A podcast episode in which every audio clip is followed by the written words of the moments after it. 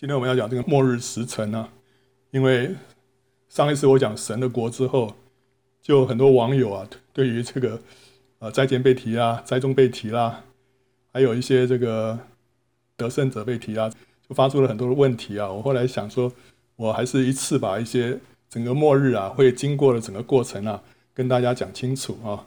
而且当当中有一些看法，我也有一些修正，所以就今天跟大家分享一下。啊，首先讲到说我们是什么时候被提啊？是灾前啊，灾中啊，啊，好，关于这个幕后有这个七年的大灾难，这个典故是从哪边来的？典故是从但以理书第九章这边来的啊。那边讲到说，为你本国之民和你的圣城啊，已经定了七十个期啊。那从初令重新建造耶路撒冷到有受高君的时候呢，必有。七个七和六十二个七，所以合起来是六十九个七啊。然后他说，过了这个六十二个七之后呢，那受膏者必被剪除，一无所有，必有征战，一直到底。荒凉的事已经定了啊。好，所以这个是从初令重建耶路撒冷开始算起，有六十九个七啊。六十九个七是什么意思？六十九个七年了啊。那什么时候初令啊？就是亚达薛西王二十年尼散月一日。那时候他就吩咐尼西米回去重修耶路撒冷的那个城墙啊，所以是尼散月的一日，因为他只讲尼散月了。那呃，一般说来，我们就认定他是一日啊。那尼散月的一日啊，亚达薛西王二十年，呃，相当于呃在西元的话，把它换算回去，可以推算是主前的四百四十五年的三月十四号啊。那经过了六十九个期。六十九个七，就是因为那个在这个但以理书跟启示录啊，这两卷书是息息相关的。在启示录里面，它的一个月都是三十天啊，那一年是三百六十天，所以在这个地方呢，我们也用那三百六十天带进去啊，所以总共是多少天呢？是七万三千八百八十天。好，所以经过这么多天之后呢，就到了主后的三十二年四月六号。那后来经过人考据啊。这一天刚好就是主耶稣骑驴进耶路撒冷的那一天啊，所以这就是有受膏君的时候。之后呢，他说一期之内，他啊就敌基督呢，必与许多人坚定盟约啊。一期之内，他必使祭司贡献此席啊，就是经过了教会时代，这个六十九个七个末后的一期中间经过了一个教会时代哈啊，隔了很久，到最后一期，这就是幕后的七年，我们所谓的末后七年大灾难啊啊。一开始是敌基督与多人啊坚定盟约，到了一期之半呢，是祭祀和贡献此席。那行毁坏可憎的如飞而来，并且有愤怒倾在那行毁坏的身上，直到所定的结局。OK，所以末后的七年大灾难是在圣经里面是怎么来的？就是从但以理书里面的这一段第九章这一段里面有提到，最后有一个七年啊，好。那这个七年大灾难完了之后啊，这个就是主耶稣再来了。主耶稣再来之后呢，就进到千禧年。那这个千禧年呢，它是又是我们所谓的天国或者神国，就这个千禧年。它分成天上跟地上啊。那天上有宝座啊，然后呢有羔羊的婚宴，地上呢有列国啊。好，然后之后呢，就是这个地球呢就被火焚烧，整个结束消灭了，然后就进到新天新地。好，好，那我们现在看这个七年的大灾难哈。启示录里面有没有提到七年大灾难？启示录里面没有提到七年大灾难啊。那到底所以这个七年大灾难是从什么时间点开始？他没有讲得很明确啊，根本就是我们自己需要去判断。然后是哪一个事件划分前三年半跟后三年半？启示录里面倒是有讲了很多次的三年半，或者四十二个月，或者一千两百六十天啊，都是三年半，三年半。但是他没有完整的讲一个七年，所以这个三年半是一个很重要的一个一段时间。启示录里面他有提到许多的灾难，特别是羔羊揭开第七印的时候，你看到就开始吹七号，第一号的时候地被击打，第二号海被击打，第三号江河被击打，第四号的时候日月星被击打，第五号的时候出现蝗虫大军，第六号的时候出现两万万马军。然后第七号的时候，啊，就带下了后面的七个碗的更大的灾难啊。好，那这个但以理书里面这个七年里面，中间有一个转捩点，就是一七之之半。那这一七之半呢，发生了一件事情，就是敌基督他变脸啊，他那时候就啊、自己在圣殿里面哈、自称为神啊，所以这是一个转捩点。那对照到启示录里面是在什么时间点？这个三年半呢？我们发现大概就是在第五号的时候，那时候第五号正要开始的时候，这个有一只鹰啊在天上呼喊说：“祸灾！祸灾！祸灾！”意思就是说后面的三个号啊。所带下来的灾难比前面的要更加的厉害啊！所以第五号那边是一个转折点。那时候我们看到有一颗星落下来啊。好，那这颗星落下来，其实呢就是跟启示录的第十二章里面有一件事情是相对的。它相当于十二章里面的那只大红龙啊被摔下来，然后呢敌基督的灵呢就从无底坑里面上来，使这个敌基督变脸，他自称为神之后，就开启了幕后的三年半。所以第五号是一个很重要的一个转捩点。我们从这一个时间点，我们就可以把这七年大概定下来。这七年的中间就是在第五号的时候，前面呢从第一号开始到第五号，大概就是前三年半。从第五号开始一直到七晚结束，就是后三年半。好，所以这个是我们我们把这个七年，把启示录里面的七年要定下来，我们就要这样子从这个第五号。作为中心点来定下来啊，好，那接下来呢？呃，他这个敌基督啊，他这个就在圣殿里面立偶像，强迫人受六六六的印记。那基督徒和犹太人就大受逼迫，许多人这时候就殉道啊。所以这时候是这是一段殉道的时间哦。第五号、第六号，这这时候是很大的灾难。然后我们看到这个殉道啊，哎，这个圣经里面他是这么说。呃，启示录十三章第七节说，任凭他就是兽或者敌基督啊，与圣徒争战，并且得胜。然后接着又说，他又有权柄赐给他这个假赐给假先知了，叫兽像有生气，并且能说话，又叫所有不拜兽像的人都被杀害。啊，所以那时候就有人不拜兽像，结果就被杀害，所以就殉道，殉道，很多人殉道啊。然后呢，在启示录二十章第四节里面，他说：“我又看见那些因为。”给耶稣做见证，并为神之道被斩者的灵魂，和那些没有拜过兽和兽像，也没有在额上和手上受过他的印记之人的灵魂，他们都复活了，与基督一同作王一千年。所以有一些人，他们因为没有拜兽像，哦，没有受那个印记，那个六六六的印记，以至于他们被杀。那这个时候呢，他说他们都复活了。所以这些是殉道者的复活啊。好，所以我们可以知道，就是说。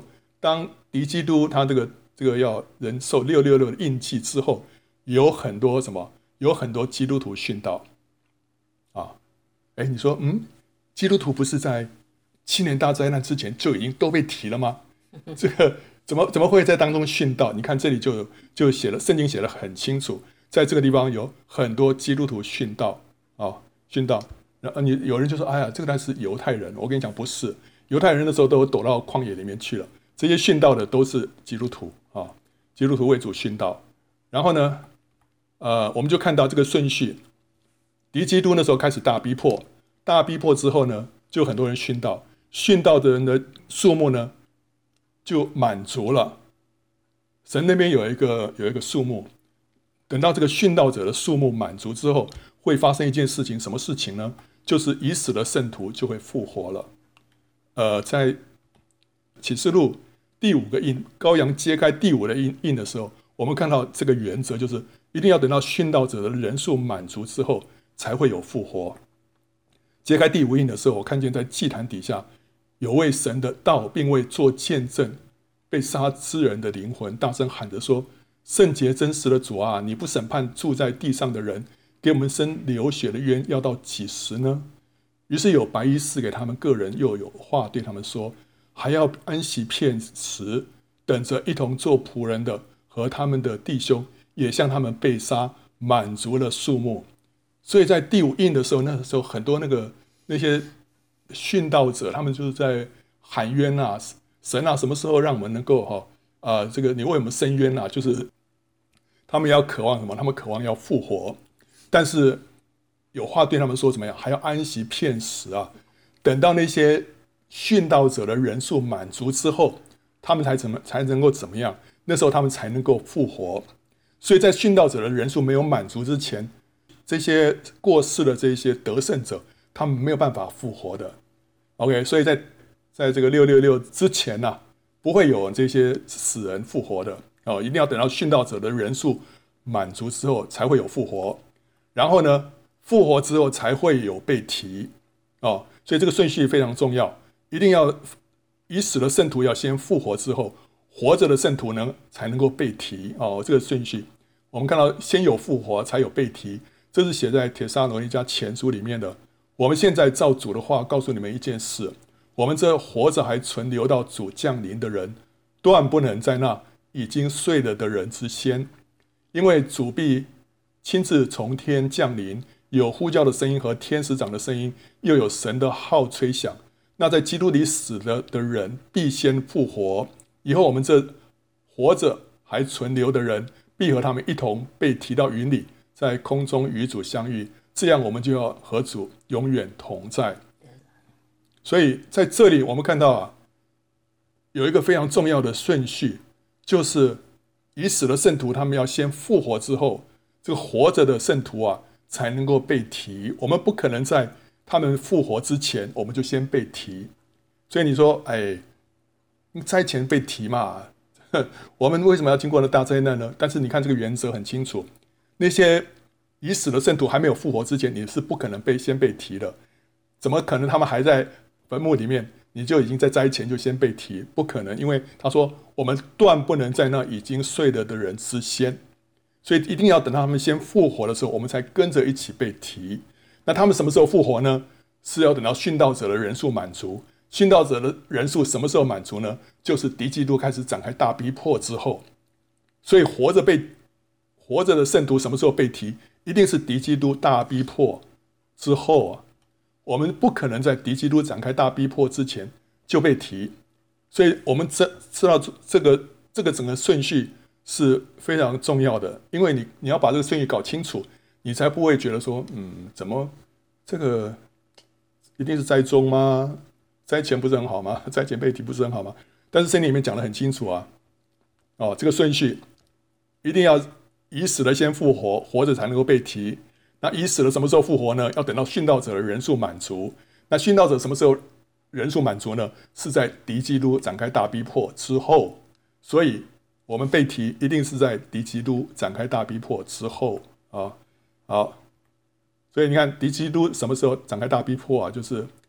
第五号跟第六号的时候，接着殉道者的人数就满足了，满足了之后呢，已死的圣徒就复活啊，然后呢，活着的圣徒呢就被提啊。好，那他们复活跟被提在什么时间点？你看这个图，应该就是在什么第七号的时候。这个第七号是什么？就是末次号筒末次吹响的时候。圣经里面说。号筒末次吹响的时候，就会发生复活跟被提。启示录里面有很多号筒，最后一个号是哪一个号？第七号。好，所以这个末次号筒末次吹响，就是启示录里面这个第七号。好，那这个是什么？在灾中啊。好，这个第七号吹响的这个号吹响的时候，有什么事情啊？启示录第十章第七节说。但在第七位天使吹号发声的时候，神的什么奥秘就成全了，正如神所传给他仆人众先知的佳音。第七位天使吹号的时候，啊，有一件事情就是神的奥秘就成全了。那这是什么奥秘啊？他说，诶，仆人他的神的仆人跟众先知都有讲哦，他们有讲过啊，讲过这个奥秘啊。但是你看到在圣经里面有提到很多奥秘，保罗讲了很多奥秘啊。像这个基督的奥秘啊，那这个基督跟教会的奥秘，还有这个万物同归于一的奥秘，什么等等很多奥秘啊，但是只有一个奥秘是跟吹号有关系的啊。使徒所传唯一跟吹号有关的奥秘，就是复活跟被提。在哥林多前书十五章五十一到五十二节说。我如今把一件什么奥秘的事告诉你们：我们不是都要睡觉，乃是都要改变。就在一霎时、眨眼之间，号筒末次吹响的时候，因号筒要响，死人要复活成为不朽坏的，我们也要改变。哇！所以你知道第七位天使吹号的时候，他说神的奥秘就成全了。这个奥秘是什么奥秘啊？就是哥林多前书这边所说的，号筒末次吹响的时候怎么样？我们要改变，死人要复活，我们呢要被提。所以第七位天使吹号，就是号筒末次吹响。然后呢，这个时候奥秘会成全。这个奥秘是什么？就是复活跟被提啊。所以这边很清楚，我们是什么时候被提啊？就是第七号的时候被提，这就是灾中被提。这个时候，神的奥秘成全了。神的奥秘就是我们要改变，我们要复活被提啊。所以这都都是发生在第七号的时候，就是末次号筒啊。好，所以我们很清楚，这个是。我们是灾灾中被提了啊！不要讲，呃，我们是灾前。OK，刚刚那些经文已经让我们非常清楚，就是已经是百分之百确定，没有什么好像是呃灰色的地带哈，都很清楚了。那至于现在我们要想说，谁能够被提？是全教会被提吗？啊，不管呃这个软弱的、强壮的都被提吗？好，我们看到哈，呃，先看那时候复活的是谁复活啊？启示录二十章这边有说，这是头一次的复活啊，头一次复活就是这个这个第七号这个复活叫头一次的复活啊。那他说，其余的死人还没有复活，要等到那一千年完了，在头一次复活有份的有福了，他们必做什么？神和基督的祭司，并要与基督一同作王一千年。所以在头一次复活里面的是什么？都是得胜者，所以他们才能够与基督一同作王一千年。那那些没有得胜的人，要等到什么？那一千年完了之后才会复活啊！好，所以我们知道这个头一次的复活跟第二次的复活啊的差别。呃，阴间里面呢分成两个部分啊，一个部分是乐园啊，信主的人过世了之后啊，都到乐园里面去了。那还有一个部分叫地狱，那不信主的人都是在地狱里面。所以呢，亚伯拉罕跟拉撒路啊，在乐园里面，那那财主呢是在地狱啊，他们都在阴间啊，死了都在阴间。但是阴间里面有分成两个部分啊。好了，当这个第七号吹响的时候啊，那个时候就那些得胜者就复活了啊，他们要与基督一同作王一千年，所以头一次复活的都是得胜者。那那些不得胜的呢，就还是留在乐园里面啊，他们还没有复活。这时候他们在乐园里面怎么样？在阴间哀哭切齿，虽然是乐园呐，但是，但是这个时候变暗淡了啊，变暗淡了，因为这个得胜者已经离开了，然后所以整个阴间就变暗了。然后呢，跟天上比起来呢，也是相对来说就是黑暗啊。所以他们这一千年当中，他们就哀哭切齿。然后之后呢，等到这一千年结束了，他们就复活了。这次复活呢，是包括。信主的、不信主的，全部都复活了，这叫第二次的复活。那复活之后，他们就在白色大宝座。那时候，神坐在一个白色大宝座上面来审判万民啊。那这个时候呢，信主的人，他们名字在生命册上，所以他们就可以进到新天新地。不信主的，他们名字没有在生命册上的，就会被丢下硫磺火湖啊。所以，所以你想，哇，那不得胜的，最后还是能够进到新天新地嘛？那那那那得胜不得胜，好像不是那么要紧。没有啊，你会错过那一千年的赏赐啊，所以你的一千年你会非常懊悔。你在这今今生啊，我们再不过几十年的时间，你要用这几十年啊的这个在最终的享乐去去换了一千年当中的黑暗吗？你这就觉得这样划算吗？当然，我们就要用我们这有限的时间，我们要成为得胜者。将来这一千年当中，我们就与基督一同作王啊，这才很划算，对不对啊？好，所以在头一次复活的那些人都是得胜者啊。同理，那时候在头一次复活当中啊，就在末世号筒吹响的时候，那时候活着被提的呢，也是得胜者；不得胜呢，是被撇下，哀哭切齿。你不可能说复活的是得胜者，然后被提的这些活着的人呢，啊，得胜不得胜全都在里面。那这样子就非常不公平，对不对？比方说了，比方说有一个人是在被提之前一天过世啊、有一个人这样，这个人是不得胜的啊、是是是仅是得救不得胜。他在被提的前一天过世，所以他就在阴间里面等候一千年。然后呢，第二天呢，被提发生了，然后有另外一个不得胜的人呢，他因为呃活到下一天，所以他就他就被提了，然后呢，他就可以跟得胜者一起这个到天上去。你觉得说，就是因为一个人早早死一天，他们两个人的命运有这么样的差别，是这是不可能的。神是非常公平的，所以那个不得胜的呢，都是就是在那个时候啊，是被撇下的，他们的命运也是哀哭切齿啊。所以被提的是得胜者，复活的也是得胜者，都是得胜者啊。所以主耶稣说，那时候啊，两个人在田里取去一个，撇下一个；两个女人推磨，取去一个，撇下一个。所以你们要警醒，因为不知道你们的主是哪一天来到，所以会怎么样？会有一个被撇下的。会取去一个，会撇下一个的，所以主耶稣才说你们要警醒啊！如果全教会所有不管得得胜不得胜都一起被提，我就不需要提警醒了，对不对？反正我都是会被提啊！所以主耶稣说一再说你们要警醒，要警醒，意思就是说，如果你不警醒的话，你就被撇下了。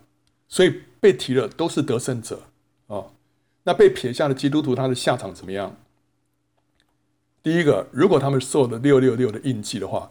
他们的结局是会失去救恩，被丢入硫磺火湖的。因为启示录里面说，凡是受那个印记的，都会被丢到硫磺火湖里面去。你说有这么严重吗？而且现在啊，现在什么那个呃，digital money 了哦，还有要要种植那个晶片啊，啊、有人说这个渐渐的要成为一个呃必须的一个趋向啊、呃，你不这样做的话，你就根本没办法生存啊。所以呢，有人也许就会接受了。那接受之后，你说有这么严重吗？真的很严重啊！因为这个晶片可能到到时候它会控制你的这个思想的，让你这个人身不由己，你想死也不能死。那个在启示录这个什么第第五号吹响的时候，有那个蝗虫啊，呃，伤害人，让人想死都不能死。那我想说，为什么你想死而不能死呢？因为你被一个力量控制了，那个力量很可能是什么？就是那个晶片。在你的里面控制你的意志，以至于你不能，你变成一个行尸走肉了。所以，当你受了那个那个印记之后，你你的结局就是硫磺火湖，因为你成为一个行尸走肉了。好，所以如果这些被撇下的基督徒，他们如果说因为哎呀这个没有这个印记，我不能不能吃饭啦，好，结果他为了要吃饭，就他受那个印记，他的结局就是失去救恩，被丢到硫磺火湖里面去。第二个就是说他被撇下之后。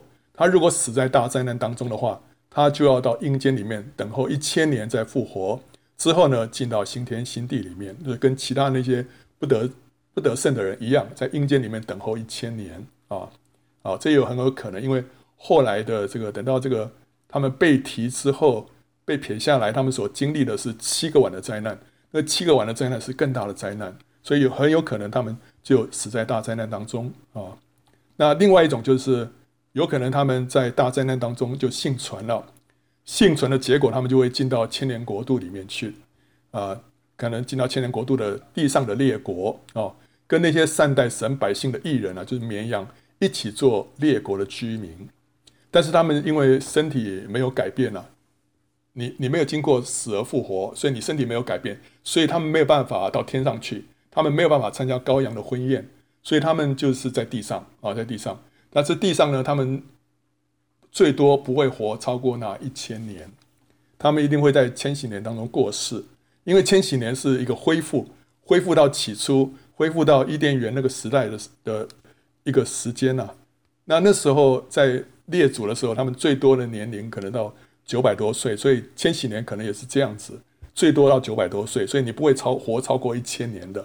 所以这些人，即使他们一开始进到千年国度的一个地上的列国。他们也会在当当中过世，过世之后呢，一样的在阴间就等候第二次的复活。等到第二次的复活之后，他们才进到新天新地啊。所以这个是被撇下的基督徒他们的下场。那你说，那这个好像看起来还好一点？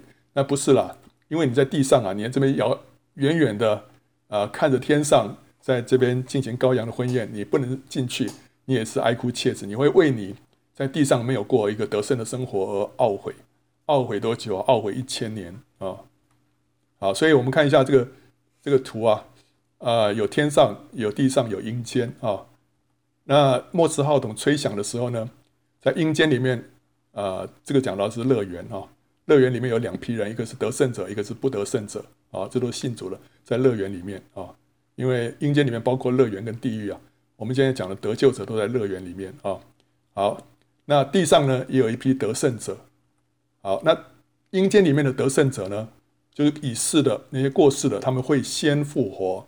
我们刚刚讲的那个顺序啊，他们一定要先复活，然后呢还活着的呢，这时候才被提啊。好，所以他们这两批得胜者就一起在天上，然后他们就是成为基督的心腹。好。那接下来他们就进到千禧年了。基督的心腹呢，在天上呢，他们就享受羔羊的婚宴啊。然后呢，这个不得胜的这些基督徒呢，在阴间没有被提啊，没有复活，所以他们呢，在外面的黑暗里面哀哭切齿。那由于得胜的得胜者已经离开乐园了，所以乐园变得暗淡，跟天上相比呢，更是黑暗。所以他们这个是叫做外面的黑暗里面啊啊。接着。等到这一千年结束了，那这个在阴间里面的这些不得胜的基督徒呢，这时候也就在第二次的复活里面啊，这个复活了，然后在白色的大宝座面前呢，接受审判。审判之后，因为他们的名字还在生命册上，所以呢，他们就得以啊上去跟这些得胜者就聚集在一起，成为什么？新耶路撒冷羔羊的妻。然后阴间这时候被丢入火湖。然后这个新耶路撒冷呢，就从天而降啊，降到地上，好，这就是新耶路撒冷啊。所以千禧年结束之后啊，啊，圣经里面说，我又看见圣城新耶路撒冷，那由神那里从天而降，预备好了，就如新妇装饰整齐，等候丈夫。所以经过这一千年之后，他怎么样来形容这一批从天而降的这一批基督徒啊？说是新妇哦。他们像新妇装饰整齐，然后呢，接着又说拿着七个金碗盛满末后七灾的七位天使中，有一位来对我说：“你到这里来，我要将什么心腹，就是羔羊的妻子给你，指给你看。”哎，所以你看到，经过这一千年之后，这群圣徒啊，包括得胜的、不得胜的，这时候从天而降，然后天使说：“这是什么？这是心腹。”这表示什么意思啊？经过一千年之后，你还被称为心腹，就说一个人结婚了，经过了十年之后还被称为新娘子，这是什么意思？就表示说那个喜宴持续有多久啊？这个喜羔羊的婚宴持续有一千年，持续了一千年，所以这时候从羔羊的婚宴里面出来，你还称被称为新娘子。如果这个羔羊的婚宴只是持续一年，或者说几天，后面都是就。九百九十九年都不是在羔羊的婚宴的话，你没有没有道理说到了这个一千年之后还被称为新娘子了。啊，我跟我太太有没有说结婚二十年之后，人家还叫她新娘子了？这这不是这不可能的事情。所以为什么为什么还被称为新娘子？就是因为那个婚宴持续了，一直没有停，到这个时候才结束。所以我们可见啊，这个羔羊的婚宴持续多少？持续了一千年，这一千年都是羔羊的婚宴。啊，然后只有得胜者才有份于参加羔羊的婚宴，与基督一同作王一千年。不得胜的呢，只在则是在千禧年之后，跟得胜者一同有份于新耶路撒冷，一同成为羔羊的妻，得到永远的生命，使神对得救者的一切应许，例如说信的人不至灭亡，反得永生，得以成就。所以，我们我们说我们信主了，我们就会得救了，我们就是凭着信心，我们就得救了。我不需要什么在行为上啊。要要证明自己怎么样，我们就就信就得救了。OK，圣圣经里面对于我们怎么样靠着信心得救，有好多的应许。好，那即使他不得胜，至少他还是得救了。所以对于这些得救的人的应许呢，在什么时候应验？就是在最后这新天新地、新耶路撒冷的时候应验了。神让这些人还是得到永远的生命。好，所以呢，神的应许没有落空，只不过他们错过了那一千年的赏赐。而且在勇士里面，到了新天新地啊，新耶路撒冷，他们的荣耀也不会比那些得胜者的荣耀更大啊。好，那我们接下来看，呃，还有还有一群出手者跟犹太人，他们的命运是怎么样啊？好，我们之前有分享过一些观点啊，那这个地方我需要修正一下了啊。我先前的看法是怎么样啊？我先前的看法是说，启示录第七章里面的十四万四千人。是以色列人那边讲到说，他们是从十二个支派里面出来的各有多少人，所以那时候讲说，哦，这是以色列人。那十四章还有一个讲到十四万四千人，这些人是是跟随羔羊的，所以他们是基督徒啊。所以那时候我是把十第七章跟十四章这两批十四万事件分开来看啊、然后呢，而且后面这一批基督徒啊，可能是照字义来解的话，就是未婚的年轻弟兄啊、好，那这一批人呢、啊，会在七年大灾难之前呢被提啊、那时候我是这样看法。然后之后呢，经过这个三年半、啊，就是米迦勒跟撒旦呢，就打了三年半之后呢，再把撒旦摔下来啊啊，那所以在第五号的时候，撒旦被摔下来。在七年灾难开始之前呢，出手者先被提，这是我之前跟弟兄姊妹们分享的观点。但这个这个观点啊，后来我发觉，嗯，有有需要修正的地方啊，所以现在修正过的看法是怎么样啊？修正过的看法就是，我现在认为启示录第七章跟十四章的十四万四千人是同一批人啊。为什么是同一批人呢？因为如果是不同批人的话，圣经却没有交代说第一批人的下下文，就是那十十四万四千个以色列人啊，后来他们受印之后，他们最后是怎么样？完全没有讲，这很奇怪的事情。他们受印之后，他们跟别人有什么差别？他们下场怎么样都没讲。但反而冒出另外一批十四万四千人，这是很不合理的。另外呢，其实神也没有必要特别保守这一批人，让他们盖印，因为为什么呢？因为神已经已经保守那些以色列人了，让他们能够在大灾难当中能够逃到旷野去避难了，所以不太需要再为这些人盖印了。而且这不过是只是少数的十四万四千人，跟全全球的以色列的人这个两呃一两千万人比起来。是极少数的一群，你把为他们盖印之后，但是到时候那些人还是可以逃到旷野。那这一批少数的人到底有有什么必要这样盖印啊？所以呢，我后来就认为说，这十四万四千人是同一批人，而且他们前面讲到他是属于十二个支派，他们是讲到说是在灵意上是真以色列人。那他们之所以先受印呢，呃，是因为他们会经过前三年半的灾难。所以这前三年半的灾难呢，不会伤到他们，这就应验了主对非拉铁非教会得胜者的应许，说：“我必在普天下人受试炼的时候，保守你免去你的试炼。”我们读到这段话，我们过去的解读就是说：“哦，这是这样说，得胜者可以灾前被提，他们可以免受试炼嘛？”但是不是？这边讲到这个应许是透过这十四万四千人受印，所以他们就不会受到前三年半的这个灾难的伤害，那这个就是这些人就是启示录十二章里面那个被提的男孩子，是特别刚强的。但他们是在什么时候被提呢？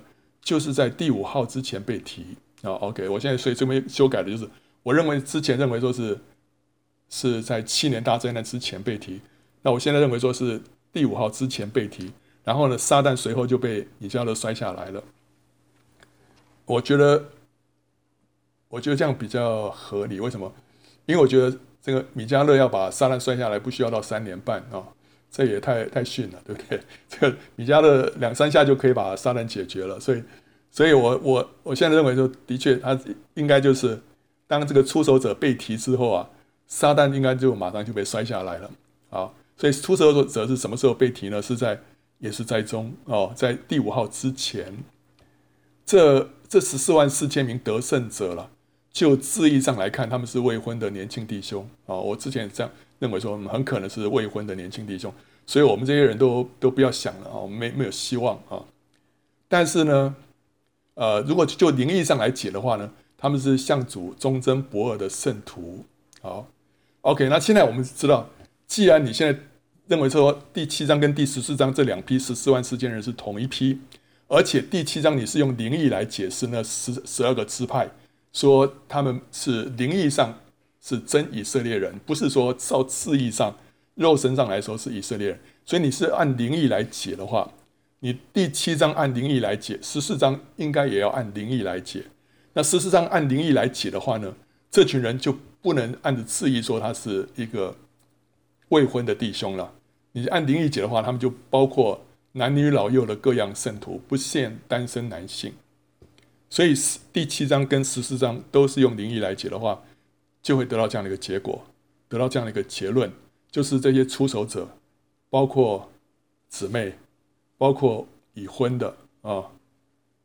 那另外呢，再加上这十四万四千人也用灵异解的话呢，OK，所以我们要要么就从全部都用灵异解，要么就全部都用字义解。现在既然是他开始用灵异解的话，我们就十四万四千的话就是十二乘十二乘上一千，这代表什么呢？代表他们完全涵盖各个种族、各个地区。各个领域、各个阶层、各个宗派，因为十二是一个完全的数字，是在哪方面完全？它就完全涵盖各个民族、各个领域，所以从各个领域、各个阶层、各个宗派里面都会有出手者被提，而且这个人数呢，不一定是字义上的十四万四千人，可能更多啊啊、呃，大概不会更少，但是可能更多啊。好，所以呢，意思就是说，我们好像突然有一些希望，对不对？啊啊，虽然虽然这个呃已婚或者是姊妹啊，哎，那十四万四千人好像人数很少，但是哎，可能有多一点的名额哦。好，OK，所以这个是我需要修正的地方。那他们呢，不是灾前被提，因为神在他们灾前把他们提走，没没有没有意义啊？为什么呢？因为大灾难开始之后啊。教会会有大复兴，那这个时候神要留的这些得胜者、最刚强的人，在地上参与复兴，为主做工，抢救灵魂。神没有必要在教会最需要他们的时候就把他们先提走，这个是这是不 make sense 的事情，对不对？这时候教会正在大复兴啊，就你居然把那些教会里面最强的那些人都都提走了，不让他们经过灾难，不是啊？神就把他们留下来，让他们在这个。大灾难当中呢，经历那个大复兴，我觉得这个是神的做法哦。所以他们会经过前面三年半的这个灾难，但是因为他们有受印，所以他们不会受到伤害。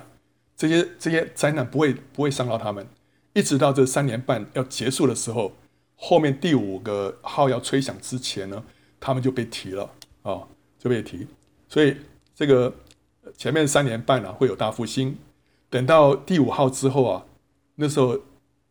就不能传福音了？为什么？因为那时候敌基督开始变脸了啊！出走者被提之后，天上就有大征战，撒旦就被摔下来，开启了无底坑，他就释放了敌基督的那个邪灵啊，叫做亚波伦啊，使他附在那个敌基督这个人的身上啊，因为那个人跟那个灵是不一样的。那个敌基督那个人本来还算正常人啊，啊很有魅力。等到这个时候啊，这个三年半的时候，那个灵就附在他身上，他这个人就就变了。整个性情大变啊，他就变脸，他就自称为神，就强迫人呢受六六六的印记啊，所以这时候就基督徒跟犹太人就大受逼迫，基督徒就没办法再传福音了，所以呢，这时候出走者才会这时候就先被提了，因为已经神留在他们在地上已经没有什么工可以做了，你又不能传福音了，所以这时候神就把他们就先提走了。那犹太人呢，就逃到自己的地方，就是巴勒斯坦避难了三年半啊，那他们说逃到自己的地方。然后呢，这时候神会兴起两个见证人啊，就是在这个幕后的三年半当中，他传道三年半，呼吁人呢要敬畏神，不要受那个六六六的印记，也行神迹保护在圣地的那些犹太人啊。所以人有人要伤害那些犹太人啊，要要要去逼迫，要去干什么？但是他们会口里会喷出火来，哦，把那些敌军都都消灭掉了啊。那那些啊听到他们的的所传的道。而起对神起了一个敬畏的心，就没有受六六六印记的那些人，而且那些就开始善待犹太人的啊，就成为马太福音里面二十五章的绵羊啊。好，那三年半之后，这两个见证人就被杀了。然后呢，敌基督大军这时候就围攻圣地的犹太人，三分之二的犹太人就会死于战火。然后两个见证人被被杀之后，三十天之后呢，被围困在耶路撒冷里面的犹太人呢，就全部悔改信主了。啊，这是从三年半开始，经过一千两百九十天，他们就全部悔改信主了。啊，这以色列全家得救。那再过四十五天，就是从三年半开始算起，一千三百三十五天呢，基督就率着送得得胜者从天降临在橄榄山。好，好，那关于这两个方面呢，我们可以参见我们在但以理书第十二章里面的解释啊。好。那我们要验证这些论点啊。我们看到这个第五号的时候呢，蝗虫会叫人受痛苦多少？五个月，五个月。那圣经这个启示录里面，一个月三十天，五个月是一百五十天啊。所以第五号的时候是为期一百五十天。第六号，他是说四个使者啊，在原文是说那时和日和月和年要杀人的三分之一啊。所以在一个小时。一个一天，还有一个月，还有一年，要杀人的三分之一，所以呢，合起来是怎么样？就是十三个月，十三个月乘上三十天，再加上一天，对不对啊？总共是三百九十一天啊，好，所以第六号为期三百九十一天，然后我们看到从一千两百九十天啊，就从三年半开始，一直到以色列全家得救呢，经过一千两百九十天，我们把它扣掉。这个一百五十跟三百九十一呢，剩下就是从第七号到以色列全家得救是经过七百四十九天啊。然后圣经里面耶和华的节期当中呢，吹角节是预表圣徒复活被提，赎罪日呢是预表以色列加悔改得救啊。OK，这个预表啊，但是呢，很可能很可能神就照着这个这个预表的这个日子啊成全了，因为。比方说逾越节啊，逾越节杀那个羊羔，结果后来主耶稣真的就是在逾越节被杀，对不对？然后呢，他们要过这个五旬节，五旬节会献上两个饼，里面要加酵的。结果神真的就在五旬节降下圣灵，所以神真的就很可能就是在吹角节的时候呢，呃，让圣徒被提，在赎罪日呢，让以色列全家得救。好，那我们可以来做一个验证啊。好的，如果第七个号是吹角节的话，那经过七百四十九天，是不是就是一个赎罪日啊？因为我们刚刚算过，对不对哈？我们照这个这个这个图表来看的话，应该两者应该相距七百四十九天嘛啊啊，然后呢，我们就就来实际套入一个实例好了哈。我们比方拿一个二零二六年九月十二号，这是一个吹角节。我们把它套进去，我们把它加上七百四十九天之后呢，就变成是多少？变成二零二八年的九月三十号，啊，好，这个在在网络上都有这些软体，你可以去算啊。好了，然后二零二八年的九月三十号是什么日子？就是一个赎罪日，所以啊，对，就是这样子。Yes，这个这个图表啊。就是证明这个是正确的，就是说我们真的是在一个吹角节被提的话，以色列全家得救就是一个赎罪日哦。那所以，所以意思就是说，这个图上所有的这样各项的论点都是成立的啊。为什么我每次讲这个启示录啦，讲这个末日，我老是秀这个图？因为，因为这个这个图经过验证之后，你知道说顺序就是这样子，被提就是一定是在第七号的时候被提。然后以色列全家得救呢，就是经过呃这个呃一千两百九十天，以色列全家得救。然后这个七年就是这样，从第一号开始算起，一直到第七第七晚结束。所以我们可以知道，就是说，然后这个第五号的时候，就是这个中间的分界点。我们把这个这个整个整个这个架构啊确定了之后，我们就可以进一步的知道说。在什么时间点会发生什么事情啊？所以我们要看七年是什么时候开始，我们就知道七年的起点了，就从某某一年的吹角节啊往前推，对不对？哈，吹角节在第七号，往前推多久了？一千八百零一天啊，差不多五年的时间，就是底下这几个数字加在一起的，一二六零加一五零加三九一，是一八零一天。好，那这个是差不多五年的时间。推回去之后呢，这是一个秋天的大概九十月之间，所以我们就知道就是说，幕后七年是从一个秋天开始啊，也许今年的秋天，也许明年的秋天，但不会是夏天，不会是春天啊，一定是秋天。所以我们要知道，看秋天到底有没有发生什么重大的事情，我们就知道七年大灾难有没有开始。然后另外呢，圣经里面对幕后七年的各段日数啊，记载得非常的明确啊。所以呢，七年的起点一定是非常的明确，不是含混的一段时间。比方说，像这个，嗯，这个新冠肺炎，它从哪个时间点开始爆发，你很难讲，对不对？那比方说最近前几年这个山火，山火什么时候爆发，你也很难讲，因为很多个点陆续啊这个爆发，你不知道从哪一个点开始算第一第一次，对不对？很难讲。但是呢，七年末后七年这个起始点会非常清楚的，因为从那个时间点，我们可以算一千两百六十天，可以算这个呃怎么样，这个都是非常清楚的啊。那所以这个起始点很可能是怎么样？敌基督跟各国订立盟约的那个日子啊，这种日子是非常清楚的，因为但以理说了，但以理书说一期之内，他呢必和许多人坚定盟约，所以七年大灾难可能是从就是某一个这个签约的那个日子开始算啊，这是第一个可能。第二可能是也可能是天使吹第一号的时候，降下第一灾的时候开始算，第一位天使吹号的时候。就有雹子与火掺着血丢在地上，地的三分之一和树的三分之一被烧了，一切的青草也被烧了，所以那是一个灾难的起头。那这个灾难起头呢是非常确定的一个日子，所以以至于我们可以算啊。那在二零一七到二零一九的秋季啊，在美国的加州跟澳洲分别发生了空前的山山林野火，就是在预告第一号的全球性的火灾将会在不久之后的秋天爆发。开启了七年的大灾难，所以那时候算是都是一些彩排、一些预言、一些预告，让我们先知道说，哦，将来这个大灾难来的时候，一开始什么第一波就是什么，就是火灾，是全球性的火灾，而且在秋天啊啊。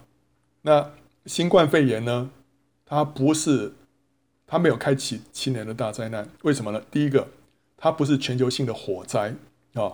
这个七年大灾难开始是火灾，不是不是瘟疫啊，而且呢，它不是从秋天开始的，它从冬天开始，对不对啊？那它又没有一个明确的起始点，所以呢，它只是一个七年大灾难的序曲，不是大灾难的本身。所以你不要想说，嗯，这个会不会是七年大灾难？不是啊，因为七年大灾难的起头有一些特点，我要知道。那圣殿什么时候会重建呢？啊，有人说哦，我们看圣殿重建什么时候重建，就知道说灾难开始了啊，大灾难开始。啊，这个敌基督在一期之半呢、啊，会使祭祀和贡献止息啊，然后他也会在圣殿里面设立他的偶像，这就意味着什么？意味着在这之前啊，圣殿一定是已经重建了，才会有祭祀啊，才会有贡献，对不对？才会有地方让他设立偶像了啊。那根据但以理书的这个八章十三到十四节啊。从圣殿开始，每日献祭，到圣殿被污秽，然后再到圣殿被洁净，有经过多久？经过两千三百三百天啊！好，那圣殿如果是在以色列全家悔改的时候得到洁净，那么圣殿落成启用启用呢，就是在七年大灾难开始之后的两百五十天，就是八个多月啊！我们从这个以色列全家得得救往前推两千三百天。那就是在大灾难开始之后两百五十天的这个时间点啊，那这表示什么呢？这表示说圣殿的重建重建啊，不是七年大灾难的预兆或者是起点，而可能是敌基督跟各国签订盟约之后的成果。所以，如果你要等到这个圣殿啊建造落成之后才开始啊，大灾难开始，不是，是大灾难先开始之后。才会圣殿才会落成啊，所以我们呃，我们当然要注意圣殿的这个重建了。但是呢，在这之前，大灾难就已经先开始了，所以呃，我们不要等到那时候才才说哦，已经开始了没有？已经开始都已经开始八个月了啊，好，所以最后我们做一些结论啊。结论什么？第一个，基督徒是在第七号吹响的时候，在灾中复活跟被提。不是灾前哦，是灾中，而且是在第七号末次号筒啊吹响的时候。然后呢，只有得胜者会在头一次的复活跟被提当中有份啊啊，不得胜的要等一千年之后再说啊，不得胜的要等到千禧年之后才在白色大宝座前复活。然后呢，他们还是有机会进到新天新地啊，但是他错过了那一千年的赏赐啊，没办法跟基督一同作王。没有办法享受羔羊的婚宴。那另外有一小群出手者呢，是得胜者当中的得胜者，他们会在第五号之前被提啊。那第五号的时候呢，撒旦会被摔下来，然后会开启幕后的三年半。那大灾难呢？这七年大灾难会开始于某一年的秋天，然后呢，得胜者在五年之后的吹角节会被提，在两年之后，犹太人在赎罪日会全部悔改信主，最后圣殿会在大灾难开始之后八个多月落成启用。好。所以这个是我们从圣经的经文里面得到的结论啊啊，那我觉得这个地方是蛮呃，这个结论应该是蛮确实的啊，所以我们就知道说我们要要成为一个得胜者，我们不要想说哇，不会啦，不会，我们基督徒不会碰到灾难啊，会啦，而且很多人会在灾难当中殉道，殉道之后呢，才会复活，复活之后才会有被提，所以我们一定要等到那个时候才会被提的，不会在灾难之前就被提。那但是呢，在灾难当中呢，我们会经历到大复兴啊，好了，所以我们要要预备自己啊，会经过这些，但是神都会有恩典啊，神都会有恩典。呃，我我最近特别想到那个，在那个以色列人他们那个在饥荒在那旱灾的时候，神让那个。撒勒法的寡妇啊，怎么样？他那个瓶里的油都不缺哦，坛里的面也不不减少。所以即使在在最这个穷乏的时候啊，也许那时候六六六啊，你都不能去买东西啊。神可以行神迹来喂养他的子民啊。所以我们对神要有充足的信心，知道说即使经过灾难，他可以保守我们。你看他那个那些出手者啊。神都特别用印印他们的额，对不对哈？就让他们在灾难当中不受到，不是受到伤害。所以，我们天赋会纪念我们的需要啊，所以我们就最要紧的就是要紧紧抓着他的手啊，跟着他往前去，不要害怕。他说我们要怎么样？要挺身昂首啊，要挺身昂首，因为我们得赎的日子近了啊。OK，好，那今天我们就分享到这里。